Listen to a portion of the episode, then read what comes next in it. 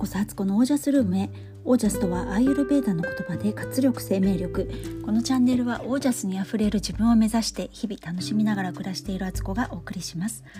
皆さんこんばんは。メリークリスマス、えー、12月25日夜の9時を過ぎたところです、えー、皆さん楽しいクリスマスの夜をお過ごしでしょうか？楽しいとかじゃないのかな？クリスマスってもっと神聖なものなんですかね？あの聖なる夜をお過ごしでしょうか？うちはですね昨日お祝いをしてしまったようなものなのであのそんなにねあのパーティーみたいな感じでもないし今日の夕食も普通に豚しゃぶ鍋みたいな感じでした。でケーキが昨日ね長女作ってくれたのがまだ半分以上余ってるのでねなんかその残りをねみんな時々食べたりとかしながらっていう感じで。なんかこうねあのサンタさんもねあのサンタさんのことはもう子どもたちはねあの卒業してるんですよメルヘンとして信じる時代が なので事前にねもう欲しいものはあの自分たちで選んでそれをねあのアマゾンだったり、えー、ZOZO タウンだったりとかそれぞれが取り寄せて、えー、もうクリスマスの前にもらっちゃってるみたいな状態でねもうなんかあのリアルワールドっていう感じになっています。昔ね思い出すと子供がねほんとちっちゃかった時に私が実家にねもうこの時点で帰省していて子供を連れてでそこで、えーと「サンタさんが来るよ」って言って「サンタさんがいた!」とか言ってあのうちの実家のあの両親とね両親に協力してもらって子供たちはねまだ下にあの両親たちといて私だけがね2階に上がって「えなんなんか届いてる!」とか言ってあの窓にね2階の窓にそのプレゼントを置いといてであの遠くの方で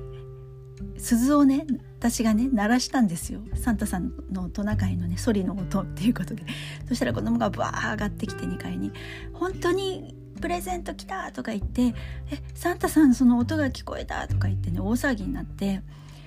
であのそれはそれでねああ楽しかったっていうかねあのうまくいったみたいな感じだったんですけどそれをそのことをねこの間長女に聞かれて「あのママさサンタさんのね真相は知ってるんだけど私どうしてもわからないことがあるの」って言われて私がちっちゃい時おばあちゃん家行ったじゃん。その時に本当にサンタさんのね鐘の音を聞いたんだけどあれはどういうことだったのって聞いてきていや本当に信じてくれてたんだと思ってすごい嬉しかったというかね。私がこう仕組んだんですけどその甲斐があったなっていう感じでした。ね、なんか子供って素直でいいですよね。そういうとこ本当に信じてるんだなと思って。私もね多分小学校5年生ぐらいまでは信じてたんですよね。それ以降になんかうすうす気づいて何何がきっかけで気づいたか覚えてないですけどまあうすうす気づいてたっていう感じですね。でそうだんだん立場が入れ替わって自分がそれをね演出する側になるっていうねこの素晴らしきメルヘンワールドですよ。はいということで、えー、今日はえっ、ー、とそうそうお料理教室もうね満席もうこれでいい満席ということでねあの明日無事迎えられることをねあの嬉しく思っています。えー、どんな料理ができるのかね私も本当にあのその日にねこう皆さんの食材を見てパッとこうねレシピをね頭に思い浮かべて、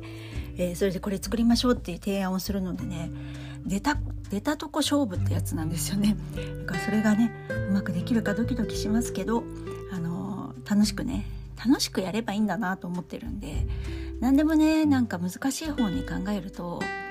しんどいし辛くなってくるんですけどなんかどんな状況も楽しめる楽しみ楽しめるようなね心持ちでいたいななんて思っています。であの今日はですね今日のテーマはあの料理のことも最後にちょっと言おうかなと思うんですけどテーマとしてはあの先の見通しを立てておくとあのすごく気が楽って話をしようと思います。今日ですねあのこの年末年始のね自分の予定をねちょっと自分会議で確認してみたんですね。でえっと出かけるのはねちょっと日帰り旅行に家族でね箱根の方に出かける日があるんですけどそれ以外は、まあ、あの本当にゆったりまったりその日の気分でって感じ。で近場のねあの神社にね歩いて家族で行ったりとかしようかなと思ってるんですけどまずね主婦主婦ならばこれやっとくといいってやつで何日に何の料理を作るかっていうのを決めとくとこういう年末年始とかねお盆とかねあのめちゃくちゃね気が楽になるなと思いました。あのそれでねうちはねえっと何日だっけあそうそういろいろ決めたんですけどこれからね年末年始は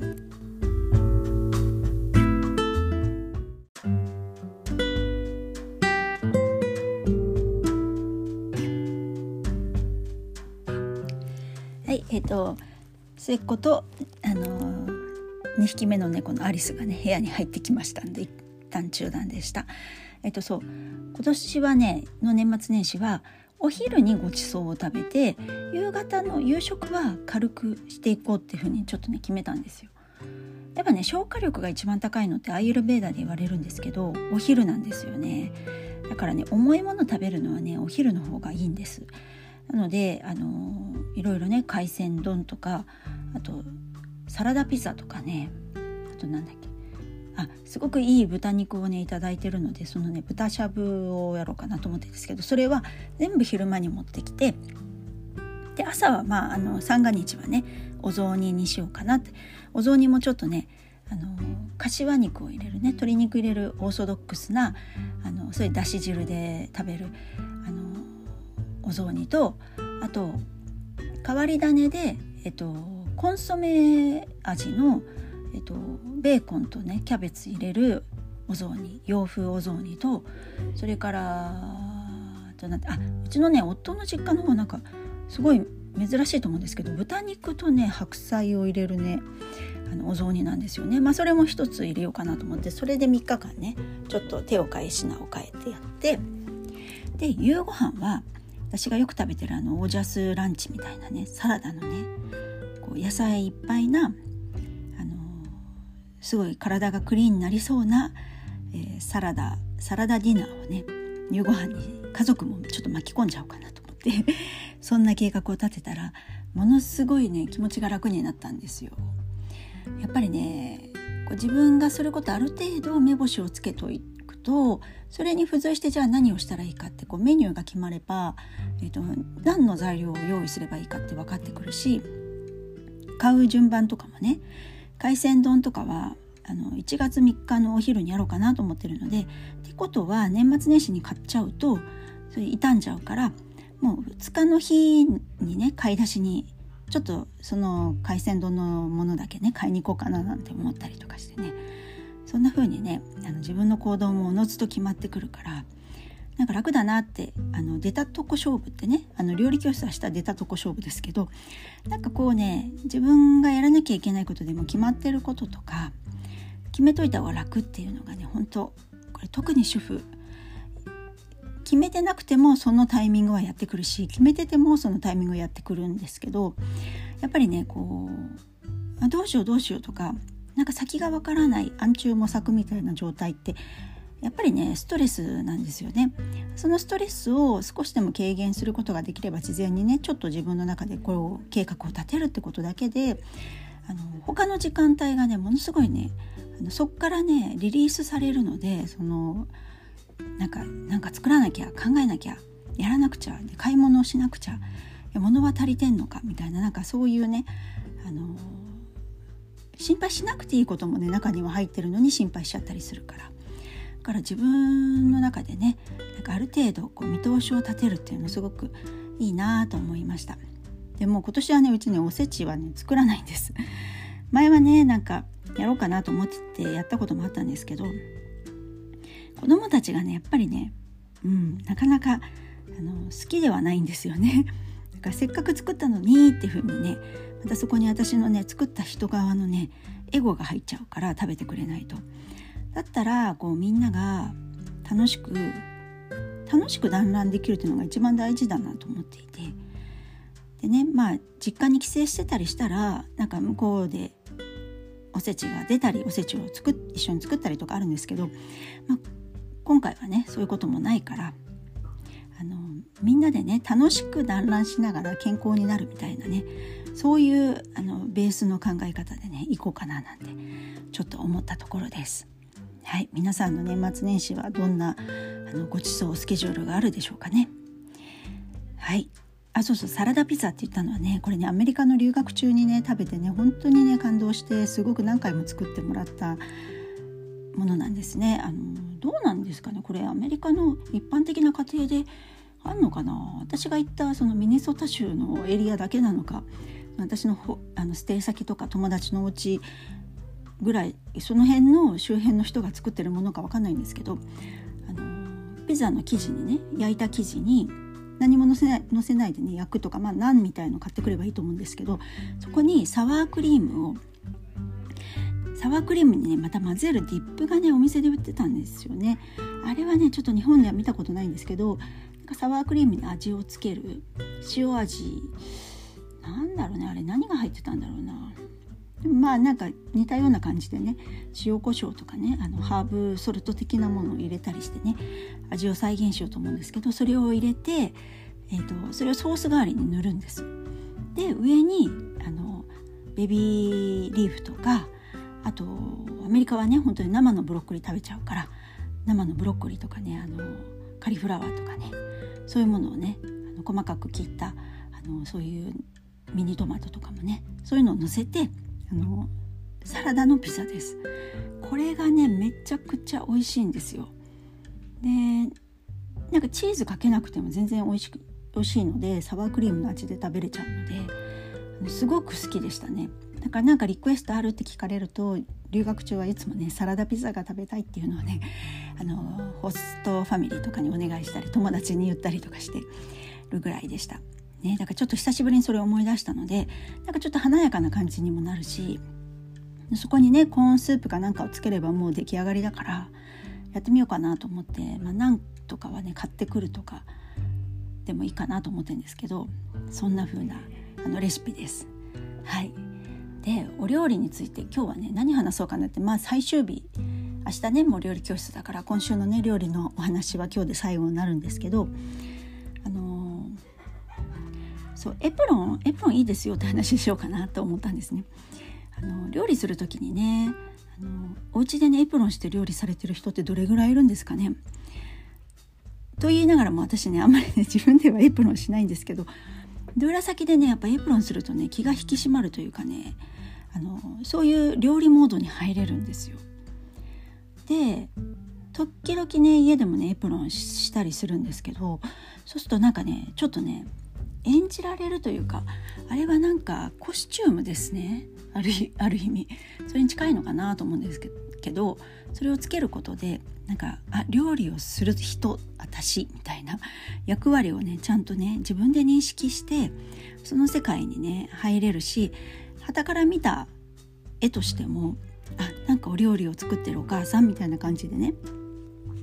なんだかちょっと上品な感じもするし丁寧な感じもするしなんかいつものねあの普段着の格好とかね部屋着とかね私なんか家でほとんど部屋着だから部屋着のお母さんだとしても中に着てるものがねエプロンすることで多分ねあの違う次元に行けると思うんです。エプロン意外といいんじゃないかなと思っています。でそのエプロンもね結構こだわったものとか自分が好きなものを是非ね選んでほしいなと思うんですよ。昔はね普通に売ってるねエプロンとかでまあなんか可愛いかなと思って買ったりとかしてたんですけどどうにもやっぱりねこう細部がね許せ 許せないとか言って何もんじゃって感じですけどあの細部がね納得いってないものとかも結構あったりしててで私は今本当にお気に入りのものはあれ？これはでもポッドキャストで言ったのかな？なんかごめんなさいね。どこで何を喋ったかってもうすっかり忘れちゃってるんであのまあ私のお気に入りのエプロンは黒白のねギンガムチェックのエプロンとあとあとベージュ色のねエプロンが好きで、まあ、その2つを結構交互に着てるかなで裏先でもそれ使ったりとかするんですけど、まあ、そういうねちょっとエプロンもねほんとこだわってみて別にすんごい高いもの買わなくていいと思うんですよ。あの日常使いするものだしガシガシ洗って使うものだからだからねまあ2 3 0 0 0円ぐらいのもので十分だと思うんですけどそういうねエプロンあの探してみてください。自分の好みのエプロン。あとこう結んだ時のね結あの紐がねどういう位置に来るか。前前にぐるっと回して結ぶのか後ろで1回結ぶだけなのかボタンで結ぶのかっていうのでもねあの調理中のね自分のね動作によってそれが邪魔になったり便利だったりとかあるので私はねお腹の方に1回ぐるっと回して後ろで蝶々結びするのがすごい好きでなんでかっていうと手拭きタオルをねあのその紐のところに通して前前側にねあのかけることができるのですごくドゥーラドゥーラ先では本当にそれは便利なのでそういうものをねあの好んで使ってるんですけどそんなねエプロンもあのこだわってみてはいかがでしょうというお話で今日のクリスマスのポッドキャストは、えー、閉じていきたいと思います。はい、えーね、なんか関東はちょっとさっき雨が降ってたみたいですけどそんな寒くないからねホワイトクリスマスにはならないですね。はいという感じのおしめりな、えー、メリークリスマスです。最後までお聴きくださりありがとうございました。え皆さんの暮らしが自ら光り輝きオージャスにあふれたものでありますようにオージャスメリークリスマス自分の、えー、見通しを立てるとすごくちょっと気が楽になります。